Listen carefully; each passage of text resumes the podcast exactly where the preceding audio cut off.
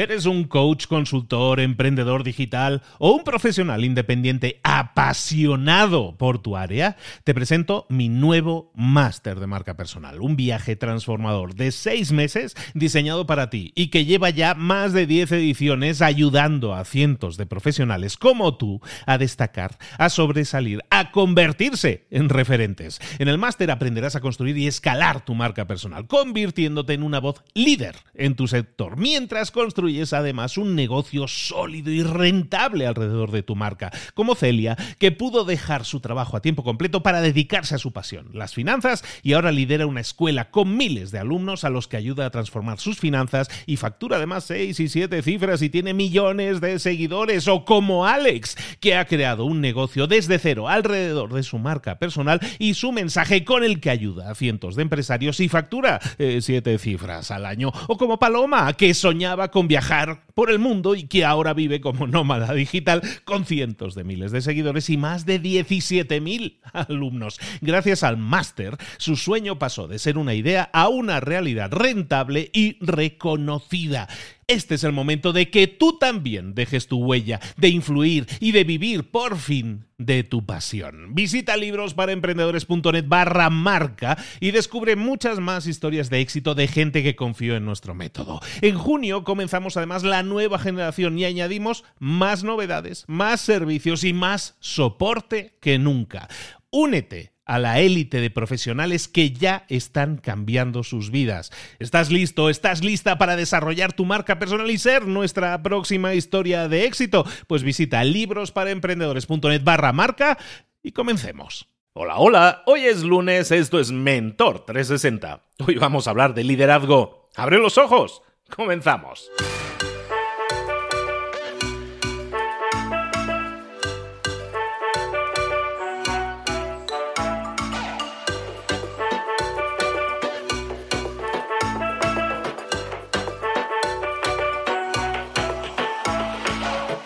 A todos, bienvenidos una semana más a Mentor 360. Comenzamos una nueva semana, comenzamos un nuevo lunes y vamos a intentar sembrar todas las semillas, toda la información necesaria para que puedas crecer y desarrollarte personal y profesionalmente. ¿Cómo lo hacemos? Te traemos cada semana mentores, no cada semana, cada día te traemos un mentor diferente que te guíe, que te explique cosas que te puedan servir, evidentemente, si las pones en práctica, para obtener más y mejores resultados. Siempre, todos los días te estamos trayendo ideas sobre alguna temática. Hoy, por ejemplo, vamos a hablar de liderazgo, pero ¿por qué lo hacemos?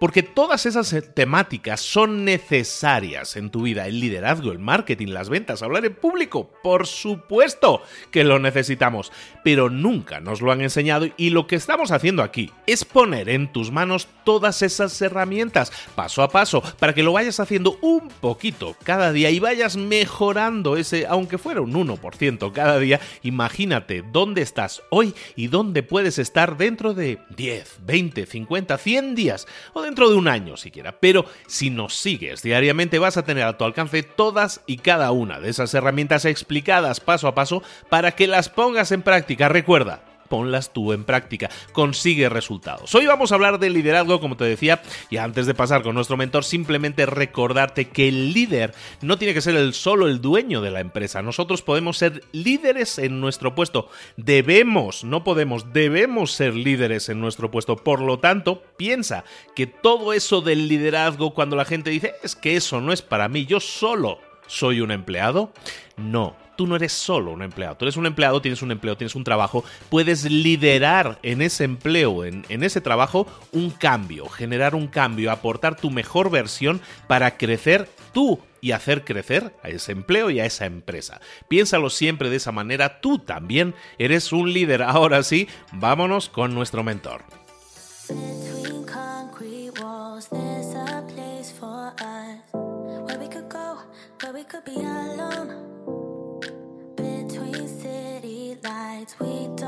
Y llegó el momento de hablar con nuestro mentor. Hoy nos vamos a ir a Argentina, nos vamos a Buenos Aires, vamos a hablar de liderazgo y vamos a hablar de liderazgo siempre que hacemos ese tema, siempre que tocamos ese tema, hablamos con Leo Piccioli. Leo, ¿cómo estás, querido? ¿Qué tal, Luis? Feliz porque tengo micrófono nuevo, así que me van a escuchar mejor.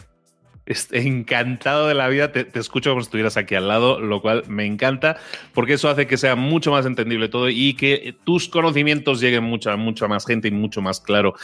Feliz, pero tengo una preocupación. Siempre estamos hablando de liderazgo, como tú me estabas diciendo, siempre hablamos de liderazgo, pero tú hoy me quieres hablar de la parte contraria. Hoy vamos a hablar de la parte contraria, lo cual se me hace súper interesante. ¿De qué nos vas a hablar hoy, Leo? Podríamos llamar la columna el lado B del liderazgo, pero en verdad es, otra cosa. Es, a mí me cansa ver como toda la, en las redes sociales, en, la universidad incluso, tratamos de fomentar a la gente a que sean buenos líderes.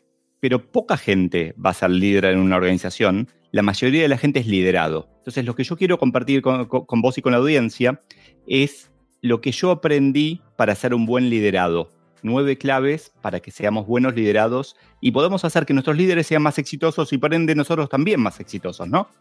Y es que cuando estamos hablando de ser buen liderado, o sea, ser un buen empleado, ser un buen liderado, estamos hablando de algo muy útil, es que es que siempre estamos hablando de proactividad, de que el empleado tiene que ser proactivo, de que tiene que poner de su parte, pero muchas veces el empleado no se le dan las herramientas, ¿no? Entonces tú nos vas a dar, entiendo, entonces herramientas para que nosotros podamos ser proactivos, para que podamos aportar, podamos enriquecer nuestra relación con nuestro jefe, con la empresa y que todos ganemos. Es un ganar-ganar para mí eso.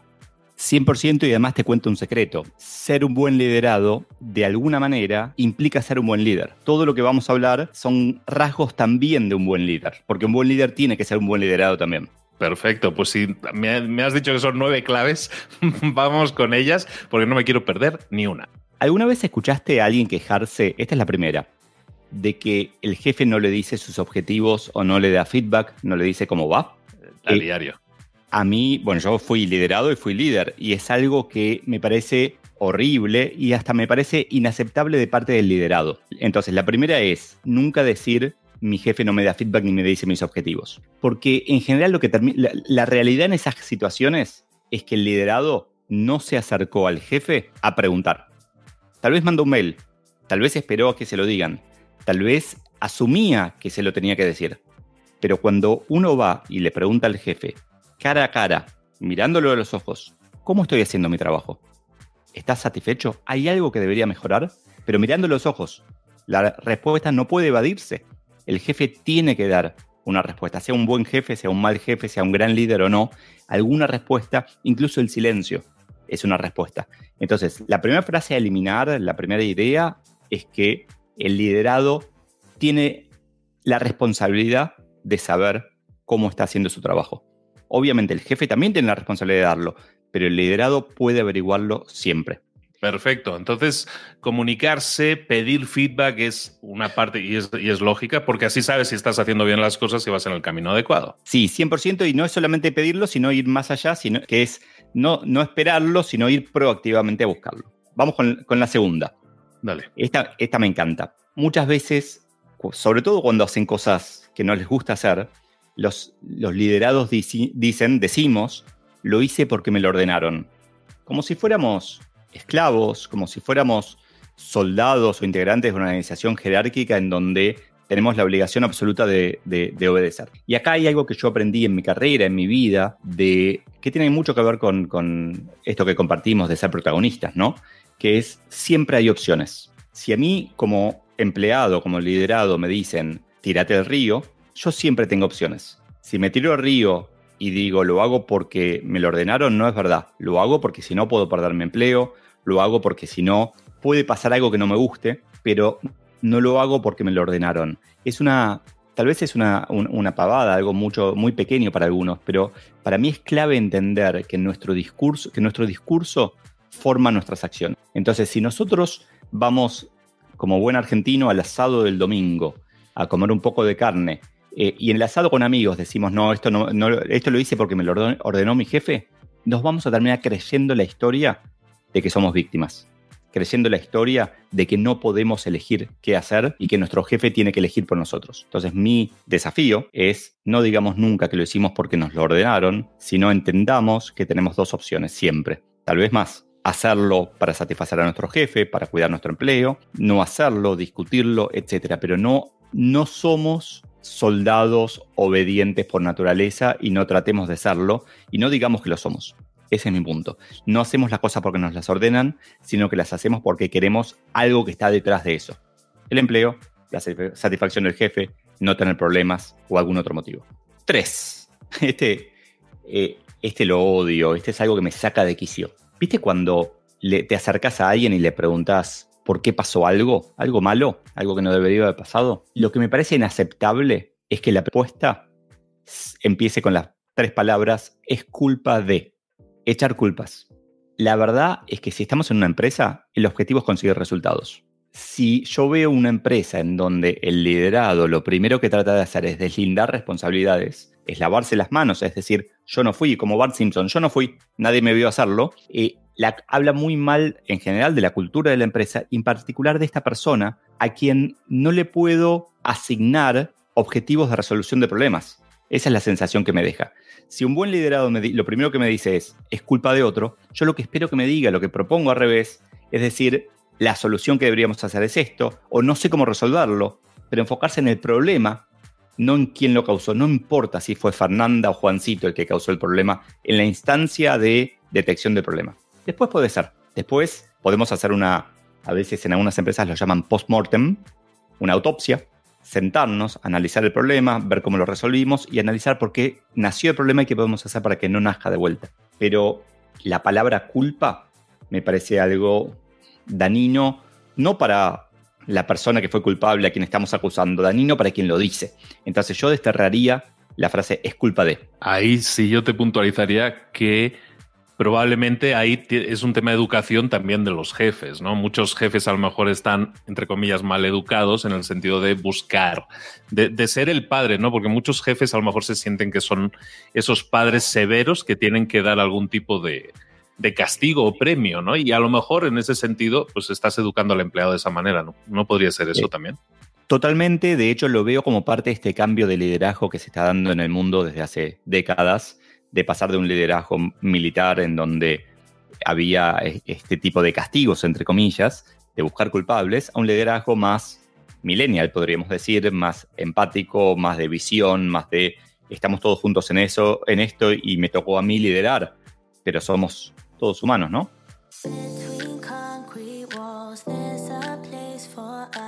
Eh, esta está buenísima, es algo que me lo han dicho a mí muchas veces muy tarde. ¿cómo voy a molestar a mi jefe con esto?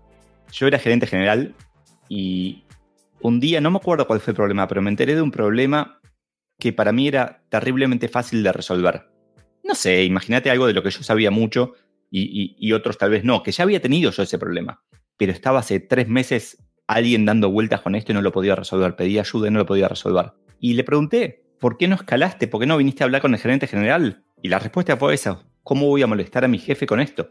¿Cómo voy a molestar al jefe de mi jefe con esto? Para eso estamos, por el amor de Dios. El trabajo del jefe no es solamente dar órdenes y, contratar y echar, es también remover obstáculos, es también ayudar a que esas cosas se resuelvan. Entonces, nunca digamos por qué voy a molestar a mi jefe con esto. Tratemos de no molestarlo, pero hay un punto en donde necesitamos ayuda y no es molestarlo, es darle razón de ser a tu jefe. Entonces, los jefes, los líderes, estamos para ayudar. Hay que encontrar la forma de pedir la ayuda, hay que encontrar el momento de pedir la ayuda, pero hay que pedir ayuda. Sigo y estamos hablando ahí de, dije la palabra jefe y la palabra líder indistintamente, y está de moda también en, las redes sociales ver esas comparaciones, esas infografías entre jefe y líder. Y es otra cosa que también muchas veces me saca de quicio, la frase mi jefe no es un buen líder. Me saca de quicio porque es una crítica que no construye. Mi propuesta en vez de eso es primero entender que tu jefe es humano, porque muchas veces esperamos de nuestros jefes cosas que no esperaríamos de nosotros si lo fuéramos. Siempre hago el chiste de, cuando alguien se queja de su jefe, de pintarle un, como un camino de vida en donde va a terminar siendo jefe y va a terminar haciendo exactamente lo mismo de lo que se quejaba. Y es algo terriblemente habitual. Entonces, primero entender que todos los jefes son humanos. Y segundo, el buen liderado lo que trata de hacer es ayudar a, su jefe a ser buen líder mentira, a ser cada vez mejor líder.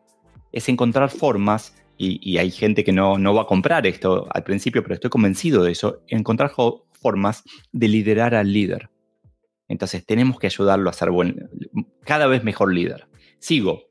Además del, jefe, mucha gente se queja de, su lugar de trabajo. la frase, este lugar es una porquería, me, me, ay, me enerva, me enoja de verdad.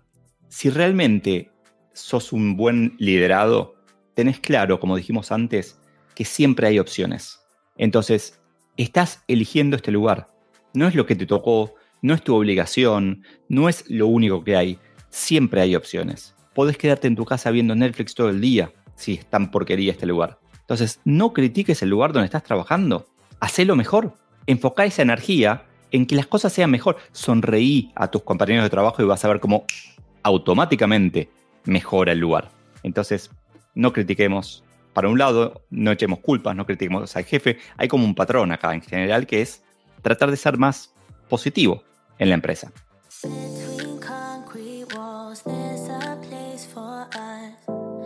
Acá hay una palabra que me tenés que ayudar porque yo la digo en, en argentino. Yo no muestro mis logros porque eso es de chupamedias. No sé si se dice chupamedias en el resto de Iberoamérica. ¿Se entiende el concepto? Chupamedias es el, la persona que está como tratando de mostrarle todo el tiempo a, su jefe que es mejor que los demás. Que, que, está eh, en el colegio, en la escuela, llevaría una manzana a su maestra. Eh, ok, en España lo llaman ser un pelota, ser un pelota. Ok, chupamedias, pelota. Estoy, iré pensando en otros países a ver cuáles me sé las acepciones, pero vale, sí, entendido. Sí, la sé en portugués. En portugués es puya saco. como trabajé en Brasil, mira, yo como jefe supe chupamedias y puya saco. Eh, seguramente tenía muchos chupamedias cerca como jefe. Eh, yo no muestro mis logros porque eso es de chupamedias. Es algo que pasa muchas veces. De hecho, muchas veces se critica en las empresas al que muestra sus logros. Y yo creo que parte del trabajo de cada uno de nosotros no es solamente hacer lo que tenemos que hacer o lo que creemos que tenemos que hacer, sino también es mostrar lo que hacemos, es mostrar los resultados de nuestro trabajo. Entonces mi recomendación a, quien quiere tener éxito en su, en su carrera de liderado y eventualmente de líder es asegurarse de que lo que hace se ve. Y ahí te cuento un secreto más, algo interesante que es contraintuitivo. También mostrar los errores te muestran exitoso. Porque el que se anima a mostrar los errores, el que se anima a mostrar en qué te equivocaste, es una persona que se muestra segura, que muestra que no tiene miedo de, de, equivocarse, que puede innovar por ende, y aparte se muestra una persona que puede aprender, porque jamás va a decir, me equivoqué en esto, y nada más. La frase completa es me equivoqué en esto y a partir de ahora voy a hacer aquello para evitarlo. Tengo... Perfecto. Ah, estaba viendo en el diccionario argentino el modismo y dice adulador, gente que es aduladora. Sí, sí, igual no es exacto. Adulador es, eh, chupamedias es como más exagerado, pero también los argentinos somos más exagerados, así que puede ser. Es válido. Eh, sigo adelante. Todo, ahora, desde hace un par de décadas, las empresas ponen sus valores en las paredes, ponen estas palabras, eh, innovación, orientación al cliente. Y mucha gente, muchos liderados, decimos en algún momento que la empresa no cumple sus valores, que la empresa no tiene valores incluso. Y lo que yo aprendí con, en mi carrera es que toda empresa tiene un set de valores, un conjunto de valores, que en general no es el mismo que está colgado en la pared. Lo que ponen en la pared o en su sitio es un objetivo, es una expresión de deseos, es quienes queremos ser. Entonces, si la empresa pone innovación y vemos que es una empresa no innovadora, lo que está diciendo el liderazgo, los líderes, es queremos ser más innovadores. Ahora, llega un problema siguiente, que, no, siempre, no siempre hacen lo que dicen. Ponen en la pared innovación y castigan los errores. Eso está mal. Pero la frase, esta empresa no tiene valores, nunca es verdad todas las empresas tienen valores. Tal vez no son los que te gustan, tal vez no son los que están colgados en la pared, pero valores hay. Eh, el tema es entender esta diferencia, entender que hay valores y entender si es el lugar en donde queremos trabajar. Eh, si son valores que podemos abrazar o, si son inaceptables para nosotros.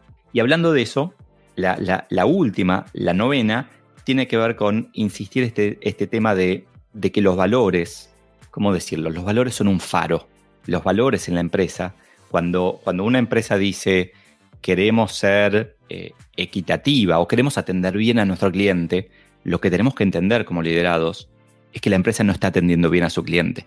Es que eso es lo que queremos, que ese es el faro, eso es la, lucecita que estamos persiguiendo hacia dónde queremos ir. El liderado es parte del problema o parte de la solución.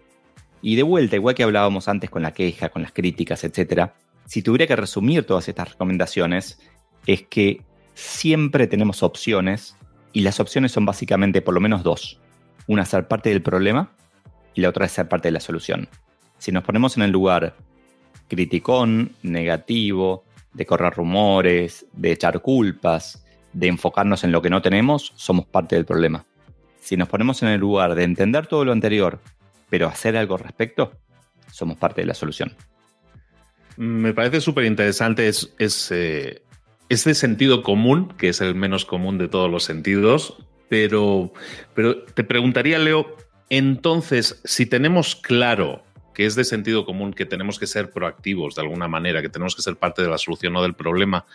¿Por qué, sin embargo, en la mayoría de las ocasiones, a mí me ha pasado, yo, he sido trabajado en un corporativo muchos años, me encuentro con gente que se encuentra incómoda, que se encuentra molesta, que no se encuentra con ganas de ser parte de la solución, sino que están a lo mejor neutrales, que es de alguna manera seguir siendo parte del problema. Creo que, a ver, hay varios factores. Uno de ellos es que no es fácil ser protagonista de la solución. Eh, la a ver, el camino cómodo, y es paradójico, el camino cómodo es el incómodo. Esa persona que está sufriendo está cómoda.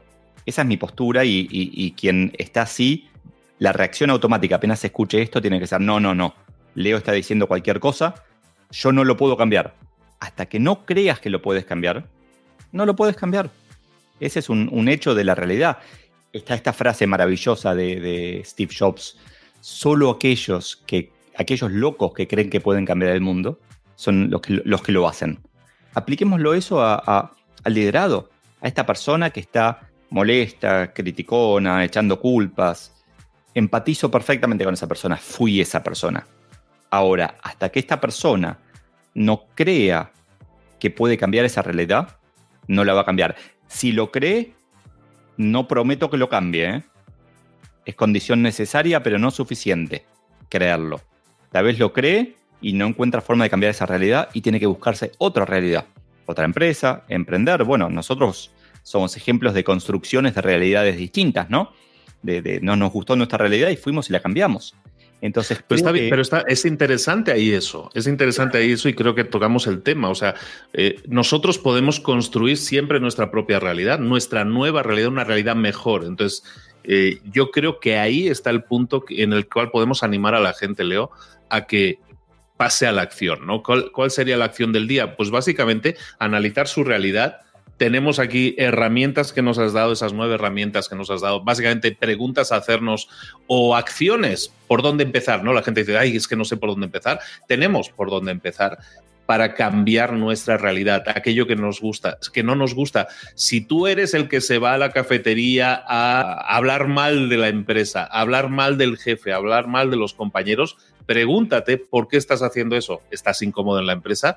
¿Qué podrías hacer para dejar de ser el criticón, el que critica, y empezar a ser el que aporta algún tipo de solución?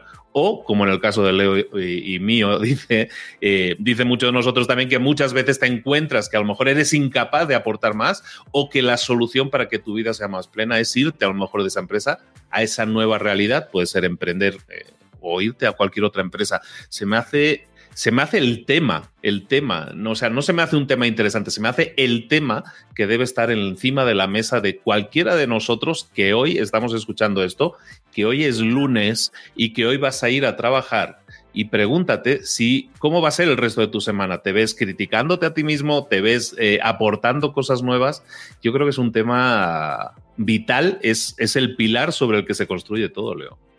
Sí, totalmente. Y, de vuelta, creo que los dos somos ejemplos, pero también los dos, no sé si a vos te pasó, yo estoy, a mí me pasó de haber sufrido mucho en el trabajo y haberla pasado mal y haber, haberme dado cuenta un día de que alguien tenía que hacer algo al respecto.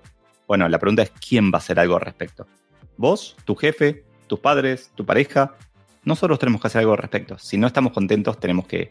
Entonces sí, me parece genial preguntarnos y hacer algo. Tú eres el responsable de tu vida tus decisiones son las que afectan a tu vida, no el gobierno, no tu jefe, no tu empresa, eres tú y tus decisiones los que están dirigiendo, los que están poniendo el timón de tu vida en dirección a a donde tú quieras. Estás a tiempo siempre de cambiar, nunca es tarde. Aquí te lo dicen dos personas que te pueden decir que nunca es tarde. Hazlo, reflexiona. No estoy diciendo que cambies, no estoy diciendo que cambies de empresa, no estoy diciendo que dejes la empresa, estoy diciendo que si te gusta la empresa o crees que tienes la posibilidad de crecer en esa empresa y aportar y de hacer que la empresa crezca y que el jefe sea mejor jefe y que tú seas mejor empleado, eso es ser parte de la solución y no ser parte del problema. Me parece eh, una reflexión excelente para comenzar la semana, Leo. Te agradezco muchísimo que nos hayas aportado y nos hayas puesto esto encima de la mesa para que, para que reflexionemos. Gracias, Luis, y bueno, buena semana. Recuerda que podéis ver a Leo, seguir a Leo en sus redes sociales, en su Instagram está súper activo, sobre todo en LinkedIn, donde, aunque él ya no lo presume tanto, pues es una de las voces top de todo Latinoamérica en LinkedIn y por mucho tiempo. Y recordad que también lo podéis ver en leopicholi.com y que tiene un libro que se llama Soy Solo, que te recomiendo altamente y que también lo podéis escuchar en una entrevista que le hice en su momento en Libros para Emprendedores también. O sea, material, pero para parar un tren tenéis, ¿de acuerdo? Muchísimas gracias, Leo. Nos vemos muy pronto, espero que así sea. Dale, gracias.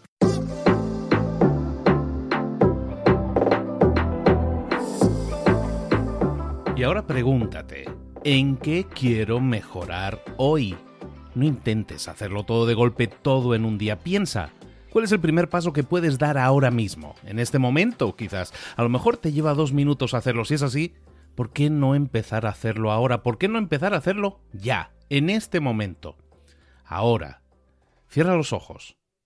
Respira hondo y repite, sé lo que tengo que hacer.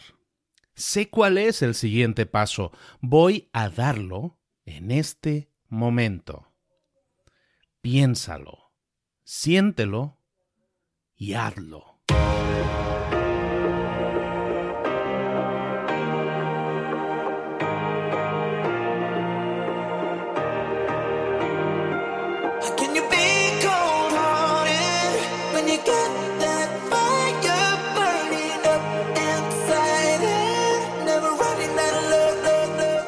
Muchas cosas de las que hemos visto hoy ya las sabes. La mayoría del conocimiento que compartimos aquí ya lo sabes.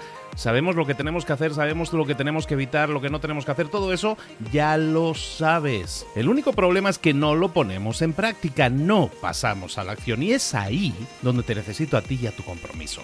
Si una sola de las ideas que hemos comentado hoy resuena en ti, te llama a ponerla en práctica, entonces, define el paso más pequeño posible, el gesto más mínimo, y hazlo ahora mismo.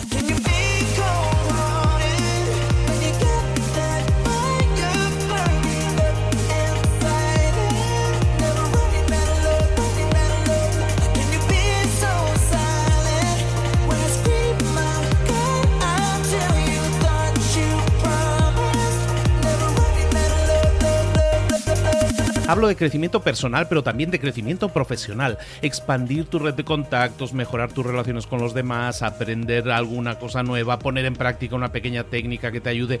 Todo suma, pero solo suma si lo pones en práctica. No si piensas en ponerlo en práctica. Pensar en ponerlo en práctica no sirve, tienes que ponerlo en práctica, pasar a la acción.